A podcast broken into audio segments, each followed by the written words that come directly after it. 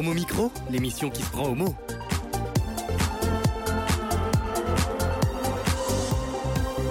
Homo Micro avec Brahim Neid Balk. Bonjour à tous, ravi de vous savoir à l'écoute de l'émission LGBT+, vous, l'homosexualité en banlieue et dans la police, même combat pour lutter contre l'homophobie.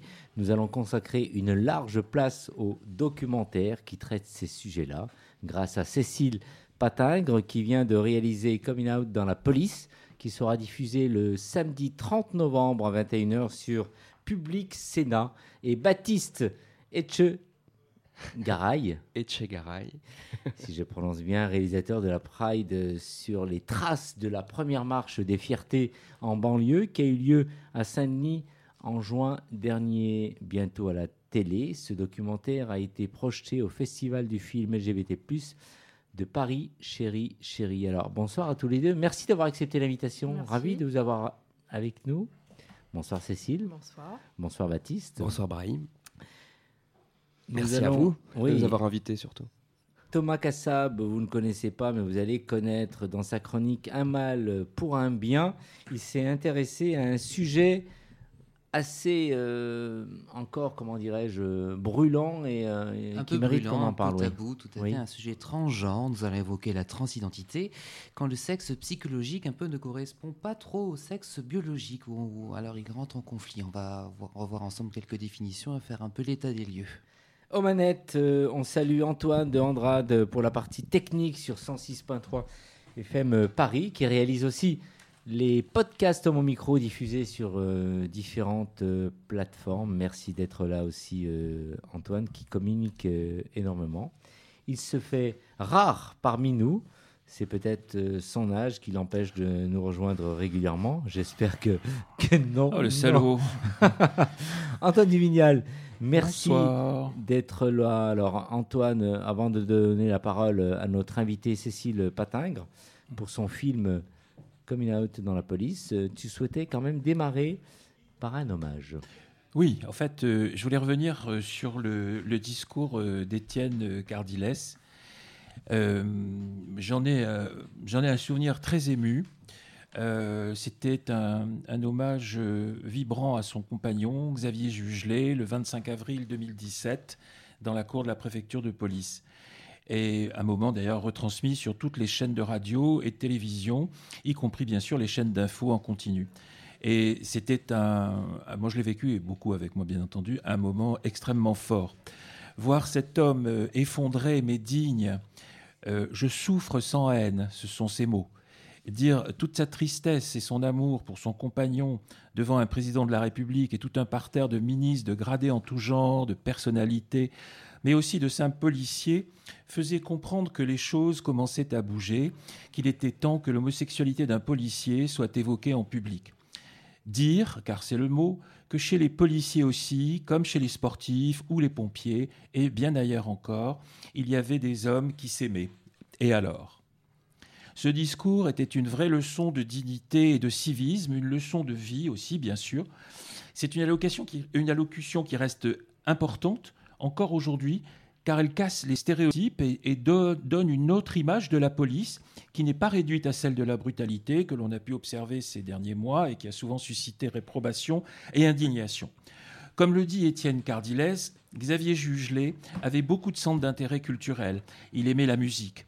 Il était allé plusieurs fois au Bataclan comme spectateur, mais aussi en tant que policier en renfort la nuit tragique du 13 novembre. Il aimait le cinéma et la lecture. Et on est loin du stéréotype du flic hyper viril, baraqué, macho, dans les actes et peut-être la pensée.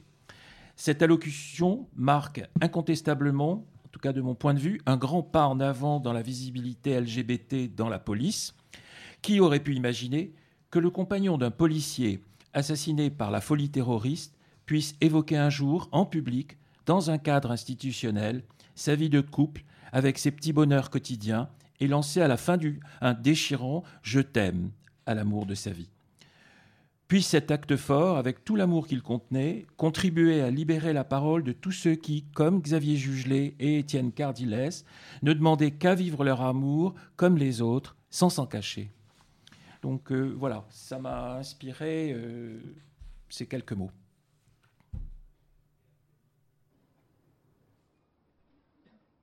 Allocution de M. Étienne Cardiès, conjoint du capitaine de police Xavier Jugelet.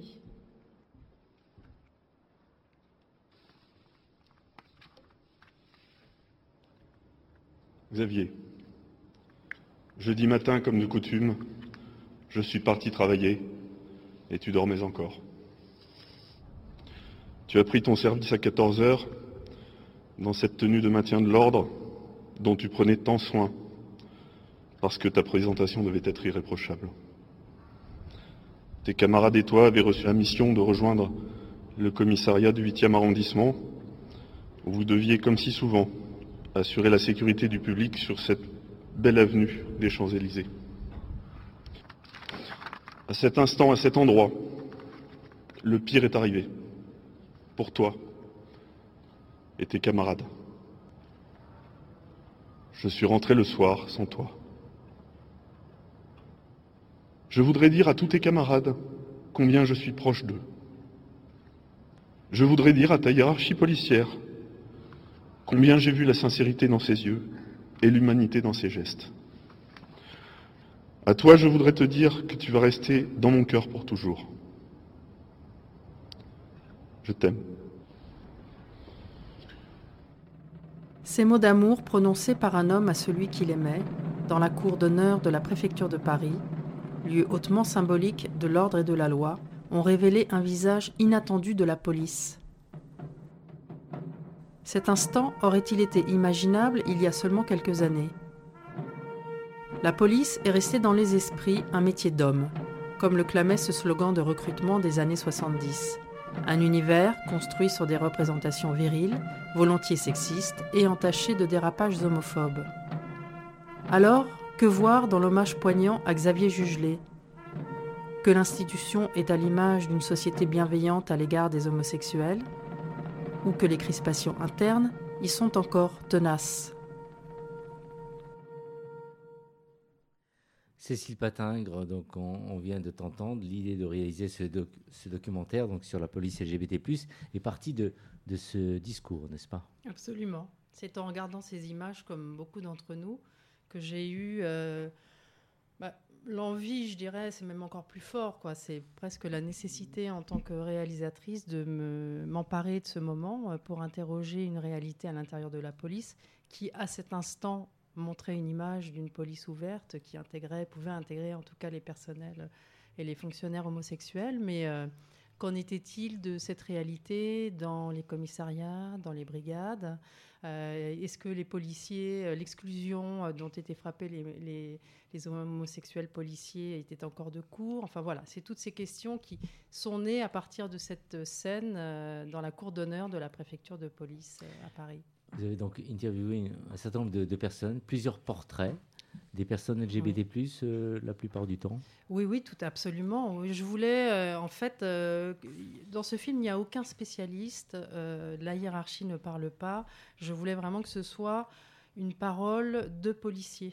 Hein, moi, je suis cinéaste, je ne suis pas journaliste, je voulais pas faire une enquête avec des chiffres sur, mmh. voilà, mmh. concernant ce sujet dans la police, mais j'avais plutôt envie de que ce soit des policiers dans leur vécu qui témoignent euh, de leur parcours, de leur ressenti, de leur euh, visibilité.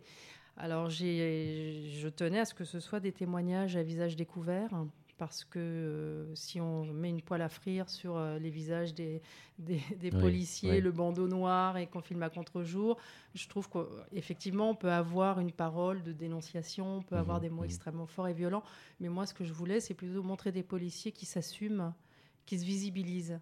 Cardilès, quand il fait son discours et son hommage à Jugelet, il visibilise quelque chose de très fort à l'intérieur de la police. Donc moi, avec ce film, je ne pouvais pas être en dessous de ça. Il fallait que je, tisse le fil et que je continue à, voilà, montrer des, hommes et des femmes qui se battent, hein, parce que c'est pas évident encore d'être. Euh, faut pas, faut pas rêver. Euh, voilà. Donc euh, et ces femmes, donc policières et ces hommes, donc ont accepté toutes et tous autant qu'ils sont euh, un visage découvert, il s'exprimait comme euh, il le souhaitait. Deux ans de travail. Deux ans de travail, oui. oui. Pour euh, gagner les confiances, pour euh, de bouche à oreille, qu'un policier me renvoie à une policière, me renvoie à quelqu'un d'autre, etc. Donc ça a été un travail de, de souterrain où j'allais avec mon petit papier et mon Ouais. appareil photo comme Ouais. ça. J'ai pas posé tout de suite euh, le, le- le- voilà, le, le préalable de film à visage découvert, sinon je pense que j'aurais fait fuir tout le monde. Mais très vite, enfin, les- je tiens à dire que les policiers qui témoignent dans mon film, il y en a six. Hein. Ouais. Euh, Qui dépendent de l'association. pas le- tous. Pas non, tous. non, non, le non, non, non, pas on en tous. parlera Ouais, de flag si vous voulez, mais oui. euh, voilà, donc c'est ils l'ont fait pas pour en disant ah oui c'est sympa, on va parler dans un film, on va Ouais. raconter, voilà. Non, pas du tout. C'était à chaque fois une parole très engagée. Il y a un couple de femmes, deux policières qui ont des enfants, qui ont eu une discrimination dans leur service et qui m'ont dit ok, on parle. Si on fait ça, c'est pour nos enfants. Voilà. Donc à chaque fois, c'était une, pa- une parole très engagée de. Ouais. Quel type de discrimination Sans trop dévoiler un peu le, le sujet du, Bah, du film. Je veux dire, avec peut- la, lo- avec la loi sur. Voilà, je veux dire, c'est insidieux. Maintenant, on peut plus insulter. euh, avec la Oui. loi sur l'injure euh, homophobe, euh, on peut plus se permettre d'insulter. Voilà. Mais c'est des fois une annotation. on- on- voilà, un fonctionnaire. euh, Ouais. qui peut être soupçonné d'homosexualité, ben, euh, tiens, au moment de passer de grade, euh, ben non, euh, voilà, c'est des choses comme ça, plus, ou alors des, c'est plus des, dans le quotidien des, des, des échanges entre policiers, ah, eux, espèce de PD, voilà, donc c'est des petites choses d'environnement. Euh, après, ça peut aller beaucoup plus loin parce qu'on se rend compte que quand plus on monte dans la hiérarchie, et moins les policiers sont visibilisés. Ah oui. C'est-à-dire que l'image du pouvoir, l'aura autour de l'autorité, elle est vraiment liée à, à l'orientation sexuelle, moi je dirais. Peut pas être PD et commandant. Enfin, il y a quelque chose un peu Ouais, comme ça. ouais. On peut pas, ça peut pas, être- on peut pas s'avouer comme Ouais, ça. Voilà. Et alors justement, à propos des, des- des témoignages, euh, les gens qui étaient hautement placés au niveau de la hiérarchie, vous n'avez pas obtenu de témoignages, j'imagine. Si. Ah. Si, c'est le, le scoop du film. Oui. Euh, en fait, euh, voilà, par le bouche à oreille, il y a une, une très très haute gradée, qui, haute fonctionnaire, qui témoigne dans mon film. En fait, qui est la directrice adjointe de la formation et du recrutement de la police. Qui pendant des années, donc, euh, elle était mariée et elle, s'est- elle s'est aperçue qu'elle voilà, qu'elle tombait amoureuse d'une femme, elle a fait sa vie avec une femme, et pendant des années, il était hors de question de visibiliser cette euh, liaison. Jusqu'au jour où elle l'explique dans le film, euh, voilà, elle, elle- elle s'est dit, il faut, il faut passer à l'acte, quoi, je, je le dis. Mais le, ma- le mariage pour tous était passé par là. Oui. La société et les politiques gouvernementales au- aussi avaient euh, impulsé euh, un changement dans la société. C'est pas que l'institution qui a changé toute seule, euh, ni le ministère de l'Intérieur. Ça s'est fait avec le mouvement de société. Donc en 2014, très récemment, elle a, elle s'est mariée et elle a donc visibilisé son, son, son union Oui. dans son service. Oui. Et elle m'a dit, si elle a accepté de témoigner, elle l'a fait. Elle le dit parce que si ça ne vient pas d'en haut, ça ne changera pas. Voilà. C'est vraiment courageux. Ouais, ouais, c'est super, c'est super. Je pense que quand un gardien de la paix, un, un jeune ADS dans un commissariat à Sarcelles voit euh, une gradée euh, de ce type-là témoigner, je pense que voilà, ça, ça- ouais. tiens, on est représenté, quoi. Parmi les témoignages, est-ce que vous avez réussi aussi à avoir des témoignages euh, en province ou essentiellement euh, centrés donc euh, en Ile-de-France moi, ou dans les grandes villes? Non, non, moi je tenais la décentralisation LGBT, c'est très important Oui, pour moi. oui, oui. Je voulais pas que ça reste euh, parce que là encore ça aurait biaisé le regard si on avait eu que des policiers à Paris. Euh, ah bah oui, oui, c'est sûr, à Paris c'est facile, mais non. Donc je suis allée en province. Ouais. Et des fois c'est plus facile en province. Ouais, ouais. Il y a un petit côté les petits commissariats, euh, c'est pas les grosses machines comme comme les. les Et alors, comment ça se passe quand on arrive avec ces, ces caméras? Bon, vous avez travaillé bien sûr avant les entretiens. Et peut-être que les caméras, c'est peut-être pas forcément euh, dans les commissariats, peut-être plus euh, Bah. dans des endroits intimes. Non, justement, je ne voulais pas Oui. d'endroit intime. Oui. Je voulais que les policiers soient filmés au boulot, Ouais. en uniforme. Ah oui. Ben, Bah, c'est là que ça se passe. ouais, ouais. C'est là que ça se c'est passe. plus fort. Euh, je, je te filme là, euh, Brahim, euh, policier avec ton sweat. Ouais, ça- ouais, hein, si Ouais. je te filme avec tes galons et Effectivement, ouais, ouais. ton flingue Ouais, ouais. derrière toi, Ouais, ça ouais. quand même. hein. non, mais blague à part, je pense que c'était très important de, de- que ça soit dans, sur le lieu de travail, parce que c'est là que la discrimination s'opère, et, l- et Et en l'uniforme. uniforme. hein, Et c'est l'uniforme aussi. Ouais, bien sûr, ouais, voilà. ouais. Alors, euh, à propos de, de- de ces policiers, euh, donc ce sont des gens, on peut, les gens, on peut penser en fait que les nouvelles générations, les jeunes policiers sont euh, assez tolérants. Est-ce qu'on on le retrouve et ça se, c'est- ça illustre un peu ton, ton documentaire? Écoute, déjà le recrutement dans la police, euh, il s'est extrêmement élargi. Maintenant, on peut être homosexuel et trans et intégrer une école de police. Ce qui n'était pas le cas il y a quelques années. Effectivement. Dans les années 90, quand les policiers, au moment de passer leur, leur concours, euh, passaient donc des concours psychotechniques, on leur demandait vous arrive-t-il de faire des rêves érotiques avec des personnes de- du même sexe que vous? Ça, non. Absolument, mais c'est dit dans le film, il y a un Ah policier ouais, qui ouais. le dit. Voilà. Donc c'était, euh, voilà, dans les années 80, euh, il y avait la question de la taille. On, pou- on ne pouvait pas euh, mesurer moins d'un mètre 80. Ouais, euh, ouais, voilà, il y a eu les femmes, il y a eu, bon, voilà, tous ces changements. Donc Et les gens aussi un peu de couleur, d'origine maghrébine, on petit retrouve de plus en couleur, plus aussi. voilà. Ouais, Oui, effectivement. oui, tout à fait. Voilà. Donc il y a eu une politique de diversité dans, le recrutement et, et- et la police et les policiers le disent. Ils disent nous on est à l'image de la société. Voilà. Donc c'est ce que montre euh, l'hommage de, de Cardilès dans la cour d'honneur. Voilà. Donc, sûr. donc il y a, il y a une diversité à l'intérieur de la police. Il y a Ouais. beaucoup de services où vous rentrez, il y a des gays, des lesbiennes, etc. En revanche, ce qui est très étonnant, c'est que le ministère de l'Intérieur ne communique pas sur cette diversité.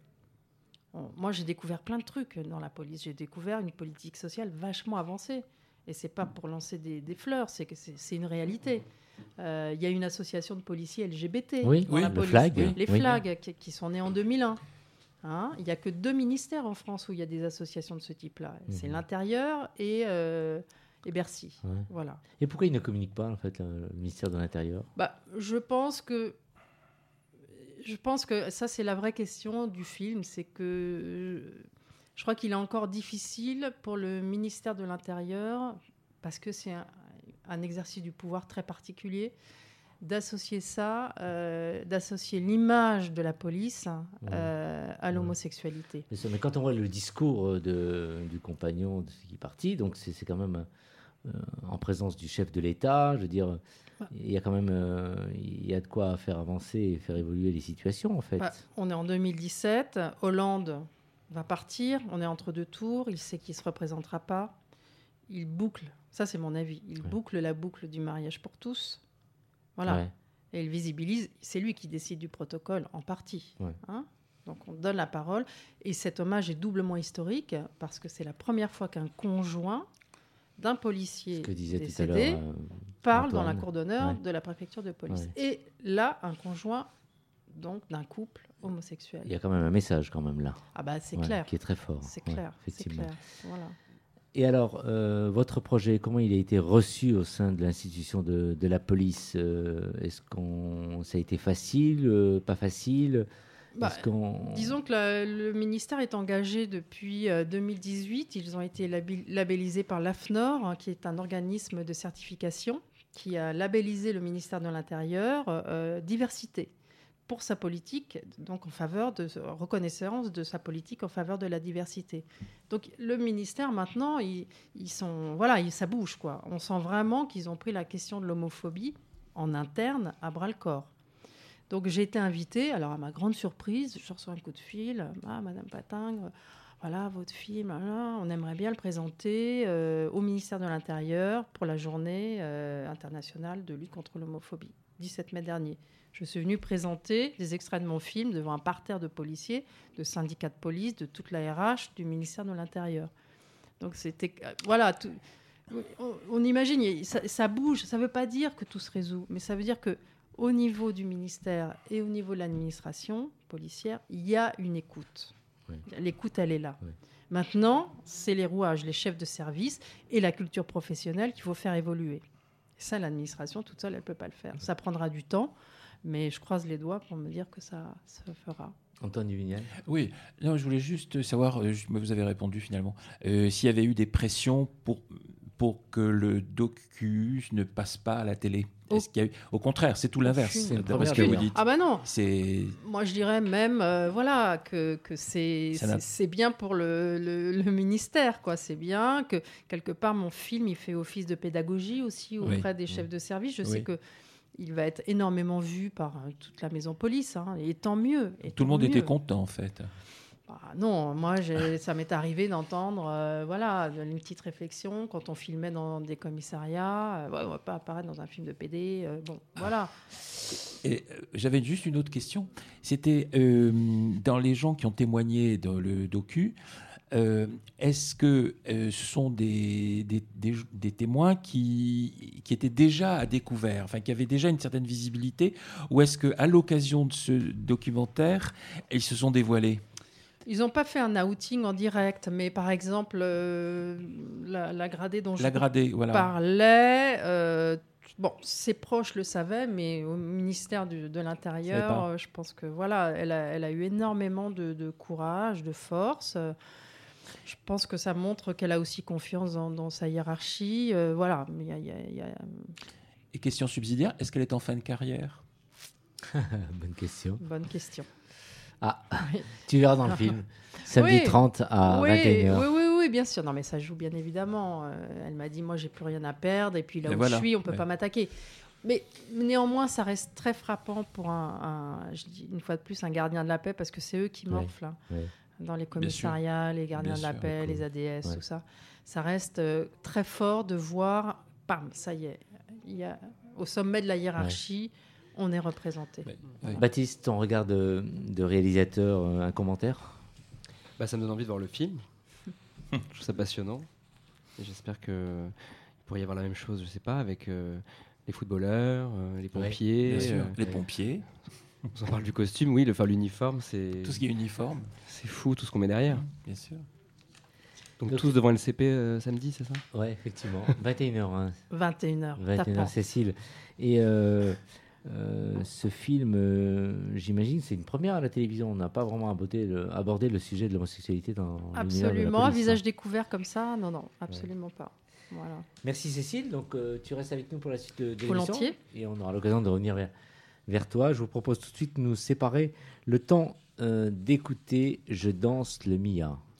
Corinne. Je danse. Fada, je crème des gaines. Je vous prends tous ici, aime pas. Au début des années 80, je me souviens des soirées où l'ambiance était chaude et les mecs rentraient. Stan Smith au pied, le regard froid. Il scrutait la salle, les trois quarts en cuir roulés autour du bras. Reban sur la tête, sur vêtements taquini. Pour les plus classes, les mocassins Nebuloni. Dès qu'il passait, Cameo, Midnight Star, SOS, Bandalation ou Chalamar. Se formaient, des concours de danse un peu partout s'improvisaient. Je te propose un voyage dans le temps via planète Marseille. Je danse le Mia. Je danse le Mia.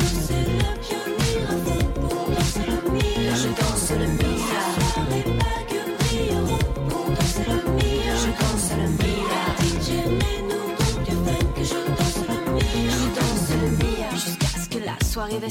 Une bagarre au fond et tout le monde s'éparpille.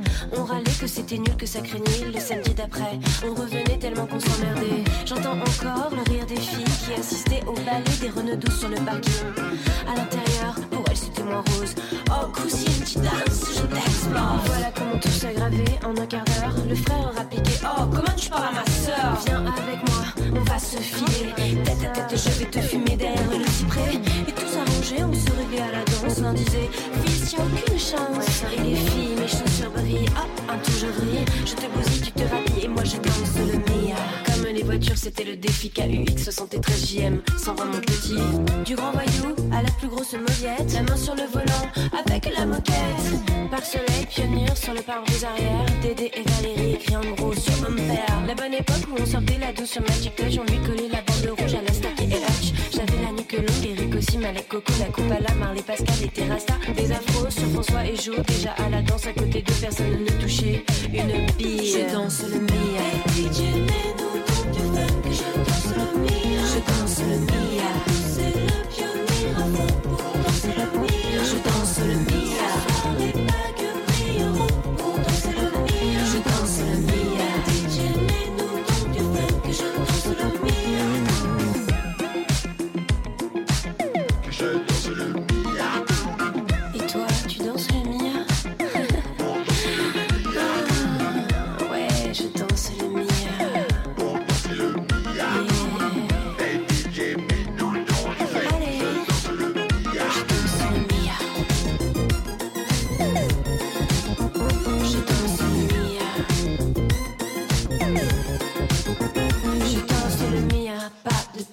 Pacotille. Chemise ouverte, chaîne en or qui brille. Des gestes longs, ils prenaient leur temps pour enchaîner les passes qu'ils avaient élaborés dans leur quartier. C'était vraiment trop beau, un mec assuré, tout le monde criait. Ah oui, mais non La piste s'enflammait et tous les yeux convergeaient, les différences s'effaçaient et les rires éclataient. Beaucoup disaient que nos soirées étaient sauvages et qu'il fallait rentrer avec une batte ou une hache. Foutaise, c'était des ragots, des jaloux, et quoi qu'on en dise, nous, on s'amusait beaucoup. Aujourd'hui encore, dire Aïe aïe, aïe, ami, danse le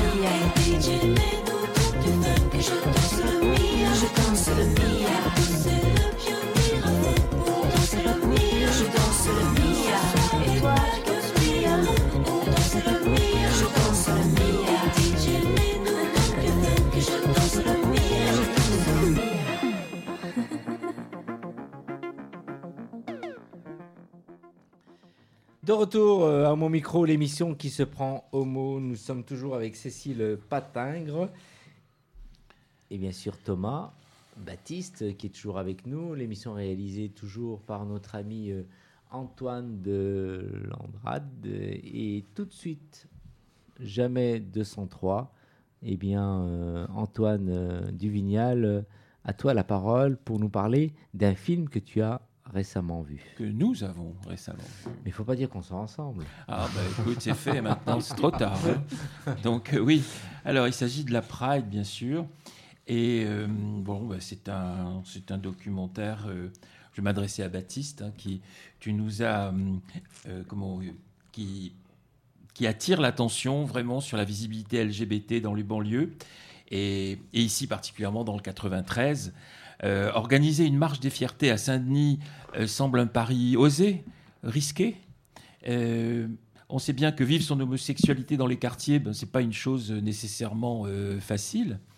Même si une récente prise de conscience médiatique s'est manifestée et aborde le sujet, s'aimer en cité entre personnes du même sexe, ben, ça reste quand même compliqué. Et l'injonction au silence est toujours là. C'est pour cela que cette marche, qu'une marche des fiertés à Saint-Denis, pour la première fois, est vraiment très pertinente. Démontrer qu'il n'y a pas qu'à Paris que les LGBT+, peuvent se montrer, oui, et, une- c'est vraiment une bouffée d'oxygène, en fait, pour les LGBT en général, car l'homophobie n'est pas endogène à la banlieue, bien sûr, elle existe partout. Et cette marche des fiertés a été un succès d'abord pour le nombre élevé des participants. Je crois qu'il y avait environ un millier de personnes, si Mhm. j'ai bien... euh, Un bon millier. Un bon millier, voilà. Auquel d'ailleurs les organisateurs ne s'attendaient peut-être pas. Mais aussi, et sans doute surtout, parce qu'elle n'a pas provoqué de manifestations d'homophobie, de remous, d'opposition euh, diverses.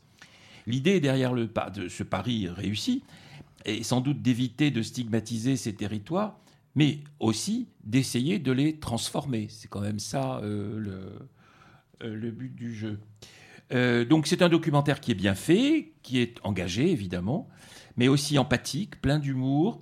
Le public vit tous les moments dans une grande proximité, avec une sympathie spontanée. Et il faut dire que la personnalité de Youssef, en cela, est sans doute y est pour quelque chose. Une Voilà. star. c'est joyeux, c'est drôle. Voilà, bravo pour la réalisation. Et bien entendu, on, atteint, on attend, pardon, le, on atteint la fin et on attend le prochain docu avec impatience. Je dois dire tout de suite que c'est un film que j'ai co-réalisé avec Hakim Atoui, Absolument. qui nous écoute absolument. euh, à ce moment- en ce Qui moment. nous donc écoute, on, il est on parti, il est pas parce qu'il aurait pu être là Ouais, aussi ce mais soir. il est ouais. là par la pensée. Ouais. Oui, oui. On l'embrasse. Merci parce que vous êtes sûr, deux, l'embrasse. deux co- co- co-réalisateurs. Alors Baptiste, Oui. Antoine Duvignal donc parlait de stigmatisation. Euh, c'est vrai que c'est une euh, des raisons qui a poussé un peu les étudiants à organiser cette marche euh, à Saint-Denis surtout. hein. Oui, oui, oui, c'est ça qui est intéressant, c'est que évidemment il y avait cette envie, pareil, de visibiliser une minorité, une orientation sexuelle minoritaire, de la visibilité dans l'espace public, mais c'était aussi pour eux une façon de montrer autrement la banlieue. Et, en fait, en, revoyant le film, notamment d'ailleurs en public euh, au festival Chéri Chéri, et la, la, projo était hyper chaleureuse. Et en voyant le film, je me disais que c'était aussi un film sur la banlieue. C'était aussi un, film sur Saint-Denis, euh, de voir tout simplement des jeunes de Saint-Denis aujourd'hui mener une action ensemble euh, et, et la mener à son terme. Alors évidemment, le, point de départ, c'est effectivement de, de montrer euh, qu'on peut être euh, jeune, euh, gay, à Saint-Denis et, et, qu'on a le droit de vivre comme tout le monde et, qu'on va donc le crier avec des slogans, en se déguisant, avec des pancartes. Il fallait que ce soit très coloré, il fallait que ce soit très militant pour eux. C'était pas forcément la même pride, la même marche qu'à Paris. Justement, parce que beaucoup de d'entre eux, justement, se reconnaissent pas dans cette marche-là. Oui, euh, c'est ce qu'ils aiment à dire. En tout cas, ils, ils, avaient besoin forcément de différencier la leur, la, la marche de Saint-Denis euh, avec celle de Paris. Ils disaient qu'à Paris, c'est vrai que c'est une marche peut-être plus festive, plus bourgeoise, plus mainstream, qui est un mot qu'on emploie beaucoup aujourd'hui.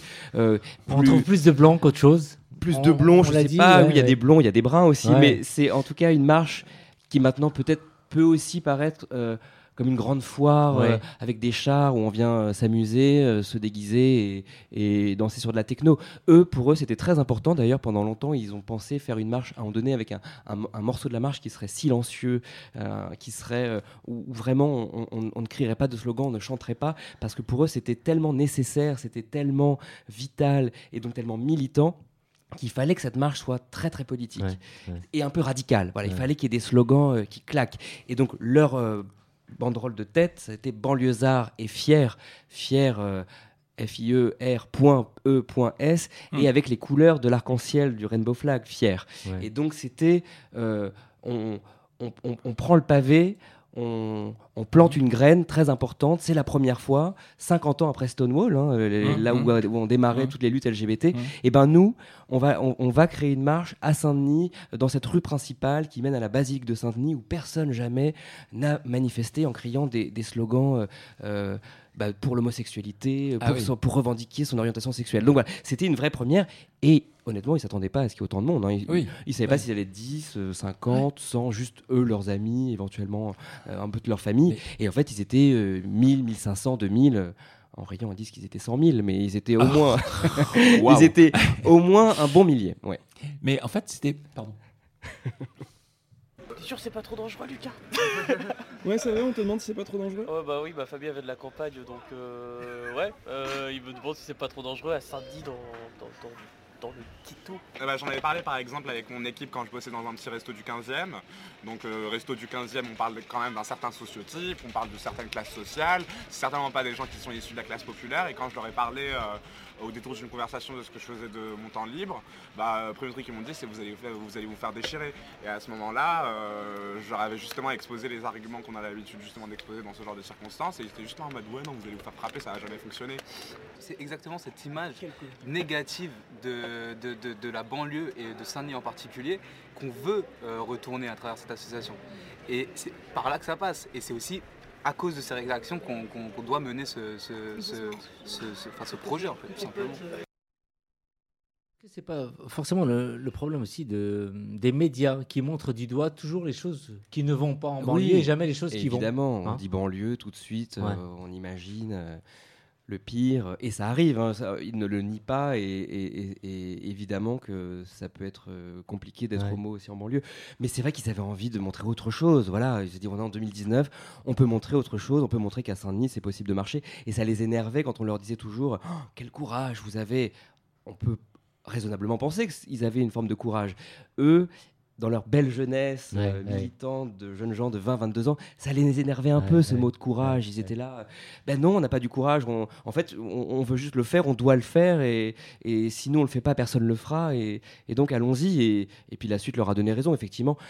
Ils n'ont pas, ils n'ont pas, ils n'ont pas eu à affronter euh, des hordes de soit euh, de d'islamistes ou de terroristes exactement euh, tout ça s'est très bien passé hein. alors toi qui as vécu justement dans les coulisses puisque tu as donc euh, réalisé le, le, film aussi bien de la population qui a vu cette marche là que les élus dis-nous un peu quelle est ton impression et qu'est-ce qui s'est réellement passé un peu Euh, il y a eu D'un point de vue politique euh, D'un point de vue politique. Et je crois la- que Saint-Denis, en tout cas la ville de Saint-Denis, était quand même très fière que cette marche ait lieu. D'ailleurs, ils avaient arboré le drapeau arc-en-ciel euh, sur le fronton de la mairie euh, Ouais. pendant quelques jours avant. Ouais.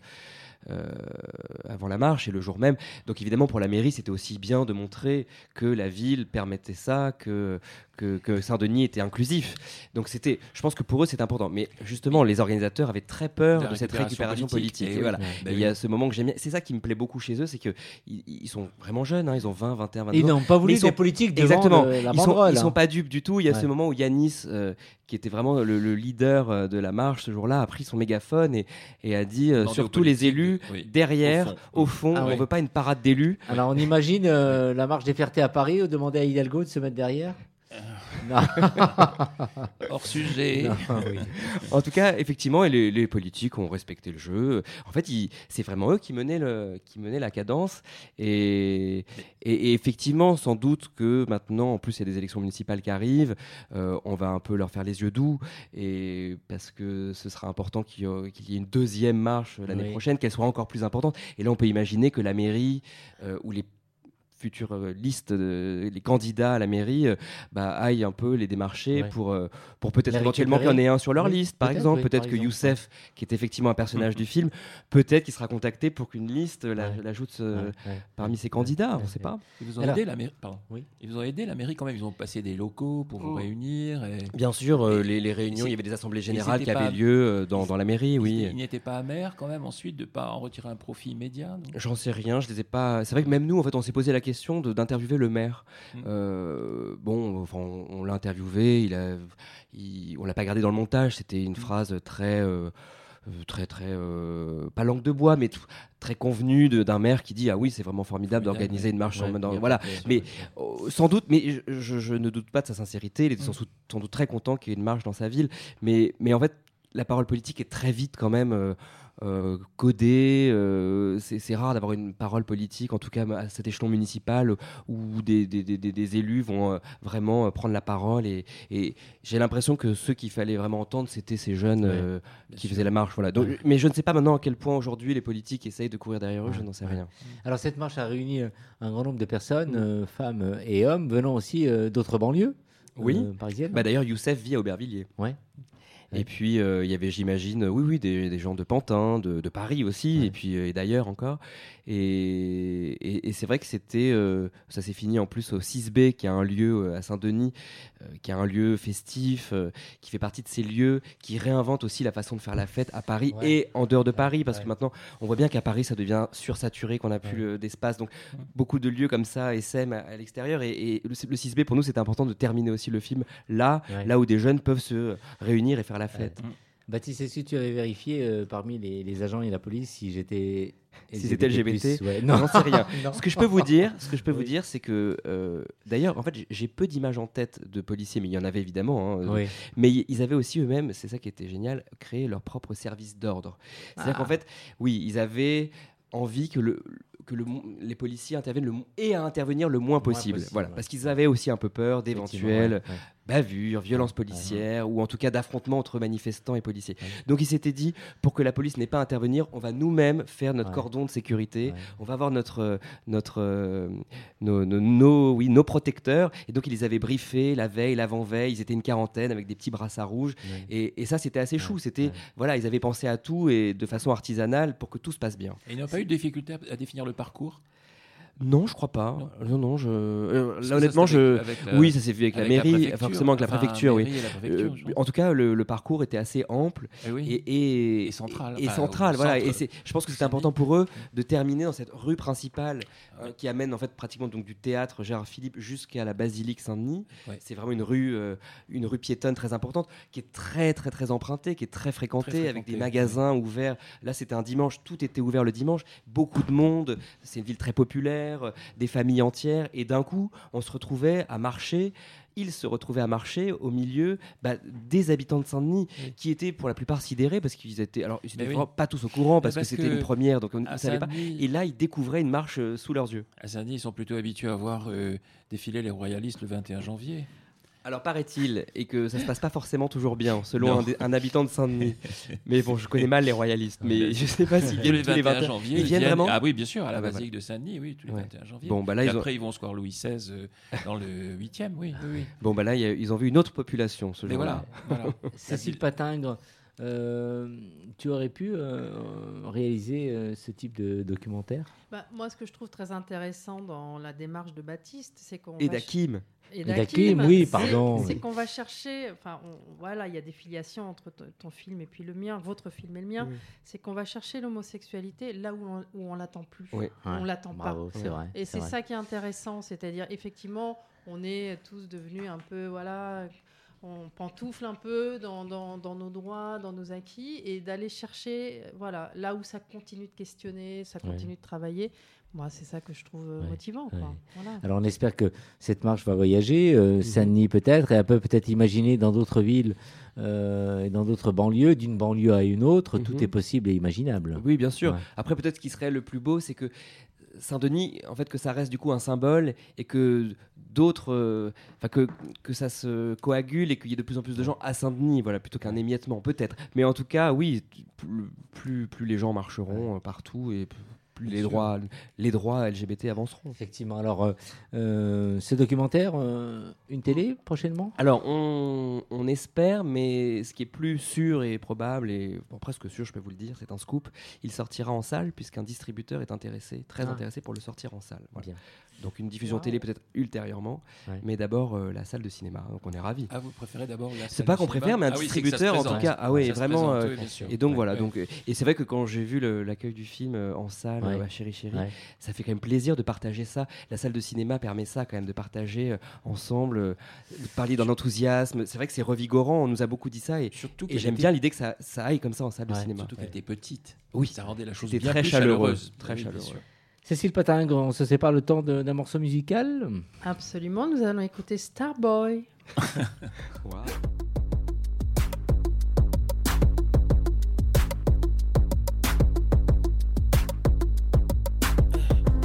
I'm trying to put you in the worst mood. Uh. P1 cleaner than your church shoes. Uh. Really point two just to hurt you. Uh. All red lamb just to tease you. Uh.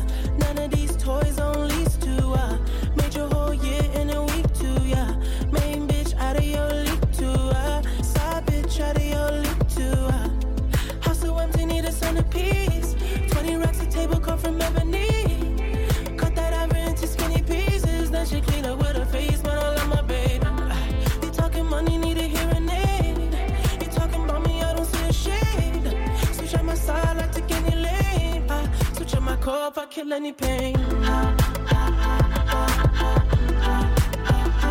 Look what you done.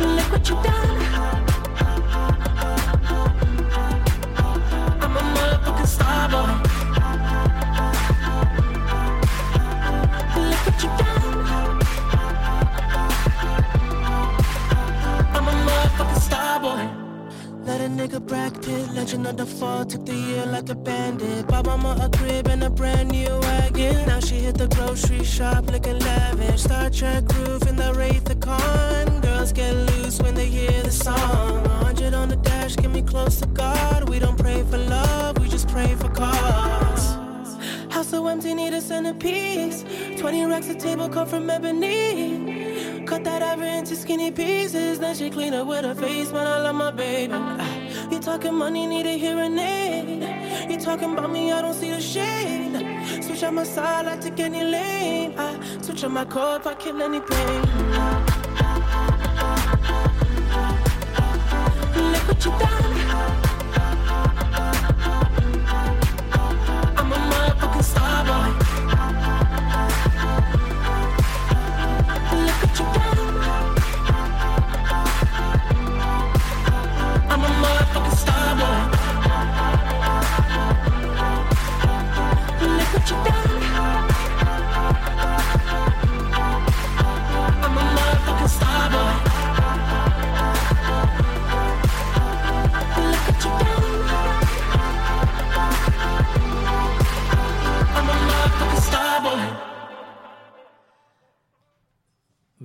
l'écoute de l'émission qui se prend Homo, l'émission LGBT+, euh, Homo Micro, et on poursuit tout de suite avec notre ami Thomas, un mal pour un bien, pour nous parler de transsexualité. Tout à fait, on va parler transgenre, un sujet transidentitaire quand sexe psychologique et sexe biologique entrent plus ou moins en conflit.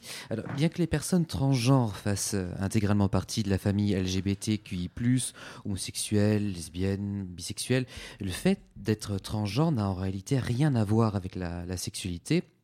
Même au sein de la communauté LGBT, il est encore fréquent de confondre transidentité avec l'orientation sexuelle et de faire des amalgames un peu rapides.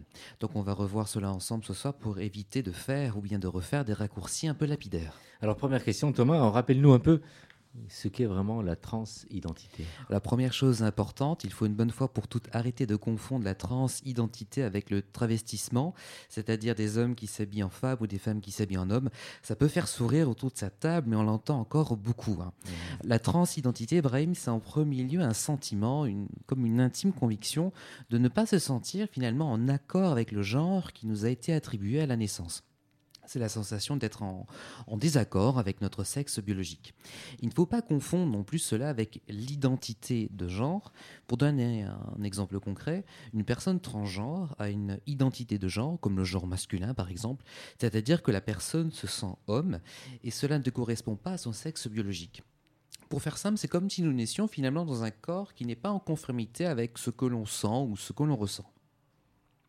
Alors, on entend souvent parler de non-binaire. Est-ce que la même chose est-ce différent, par exemple Qu'est-ce qu'être binaire ou non-binaire, Thomas? Alors, binaire ou non-binaire n'a rien à voir avec la transidentité, Brahim. Là encore, c'est souvent employé à tort et à travers. En réalité, non-binaire signifie n'être ni exclusivement un homme, ni exclusivement une femme. Et quand je dis exclusivement, il faut entendre par là euh, complètement, uniquement et tout le temps. Dans le cas de la non-binarité, on ne parle ni des organes génitaux, ni d'expression du genre, comme le look ou l'apparence, mais uniquement euh, du genre. Par exemple, un homme trans est un homme, une femme trans est une femme. Leur genre n'est pas non-binaire, mais bien binaire. Donc dire qu'une personne transsexuelle est non-binaire, c'est incorrect. Et c'est nier leur identité euh, d'homme ou de femme. S'il faut bien retenir quelque chose, c'est qu'il y a vraiment une infinie diversité. Alors, les personnes transgenres euh, souffrent encore davantage de, de violences, n'est-ce pas Davantage, oui, les violences contre les personnes transgenres sont extrêmement nombreuses et encore plus violentes. Chaque jour, des personnes trans sont harcelées, huées, maltraitées, tant verbalement que physiquement, dans le cadre professionnel et, euh. Certaines populations font face à des difficultés même cumulées, par exemple, les, pour citer un exemple, les, les femmes trans peuvent être à la fois victimes d'attaques transphobes, mais également victimes de misogynie. Alors, Thomas, qu'en est-il un peu de, de cette transition, c'est-à-dire le fait de changer de, genre Alors, ça varie vraiment pour chaque pays, Brahim. La législation diffère. Déjà, il faut s'enlever de l'esprit que changer de sexe inclut forcément le fait de subir toute une batterie d'opérations chirurgicales. La transition, le fait de changer de, genre, n'inclut pas forcément une foultitude d'opérations. Ensuite, en France, théoriquement, le, parcours classique, si je puis dire, d'une personne qui souhaite s'engager euh, dans une transition doit démarrer avec consultation euh, d'un médecin psychiatre. Il faut en principe un, un certificat, une, une attestation d'un médecin psychiatre qui, qui atteste et qui va confirmer le, le sentiment que l'on ressent. Puis arrive ensuite le traitement hormonal. Voilà, cela permet dans un second temps, si on souhaite bien sûr euh, y accéder, au traitement hormonal sous le contrôle très strict d'un médecin endocrinologue, c'est-à-dire le médecin spécialiste des hormones et des glandes. À la suite ou bien même pendant le traitement hormonal, une intervention chirurgicale de réassignation peut être envisagée. Alors ça a l'air très simple, hein, dit comme ça, et ça a l'air très rapide, mais tout ceci est vraiment très long en réalité. Ouais, et alors quels sont les, délais en général? Alors, Il est très difficile de faire des moyennes, mais en général, avant de pouvoir prétendre à la thérapie hormonale, on réclame environ hein, un suivi psychiatrique de deux ans minimum. Idem, il s'écoule un long moment entre le moment où l'on commencent les hormones et les, éventuelles opérations. Il faut s'armer de patience, en tout cas, quand, on, saisit, quand, on se décide d'entamer ce, processus de transition. Il faut vraiment s'armer de patience. Merci euh, Thomas. Cécile, tu voulais ajouter aussi, parce que dans le cadre de ton, enfin, le tournage de ton documentaire, tu as eu l'occasion de rencontrer une formatrice, donc euh, une formatrice trans, hein, euh, qui est formatrice, qui a fait sa transition, qui a commencé sa transition l'an dernier, et euh, elle est formatrice dans une des plus grandes euh, écoles de police euh, en France, l'école de police de Nîmes. Mhm. Donc elle a été mise au placard au début parce que sa hiérarchie avait peur que ça crée des conflits, des réactions violentes avec les, les, élèves. Et grâce à une association, l'association FLAG de policiers LGBT, elle a pu être accompagnée et elle a repris son poste là à la rentrée dernière. Voilà. Retour à la musique. Retour à la musique, on va s'écouter Exit.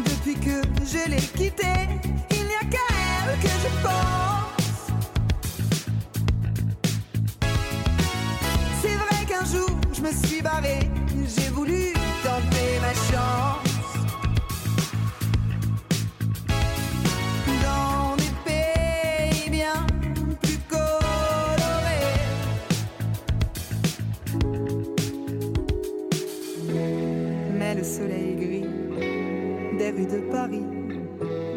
Tu sais, me manque. Et toi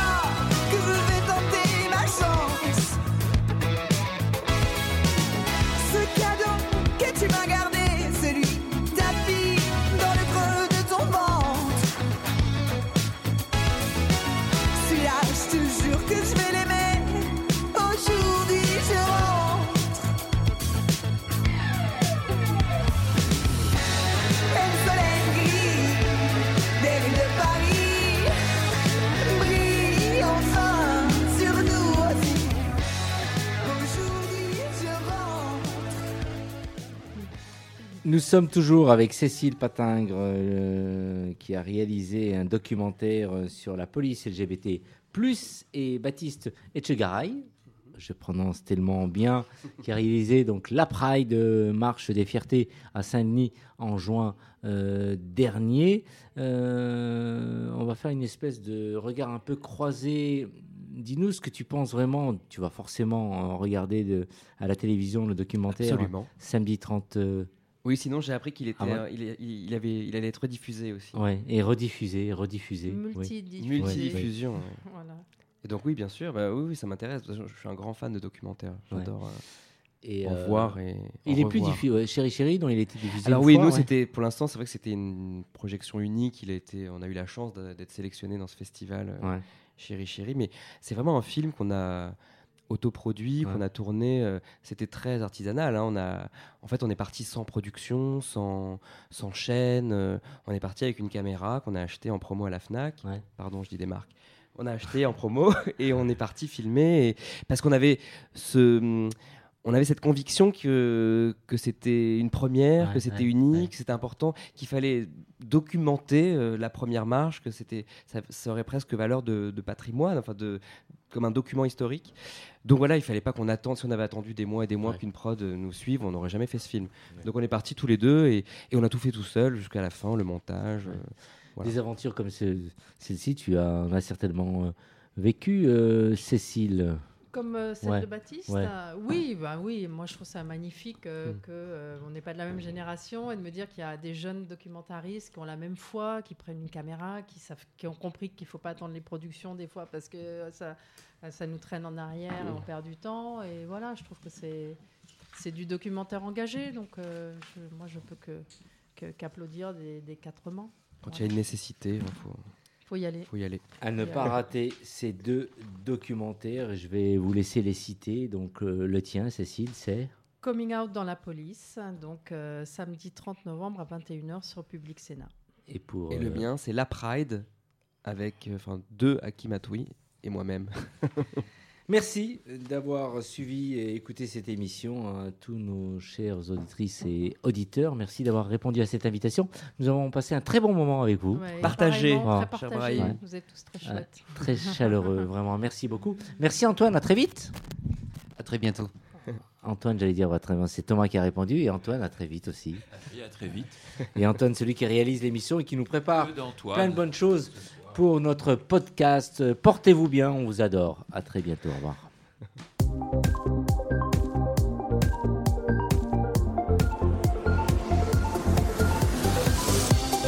Homo Micro, l'émission qui se prend au mot.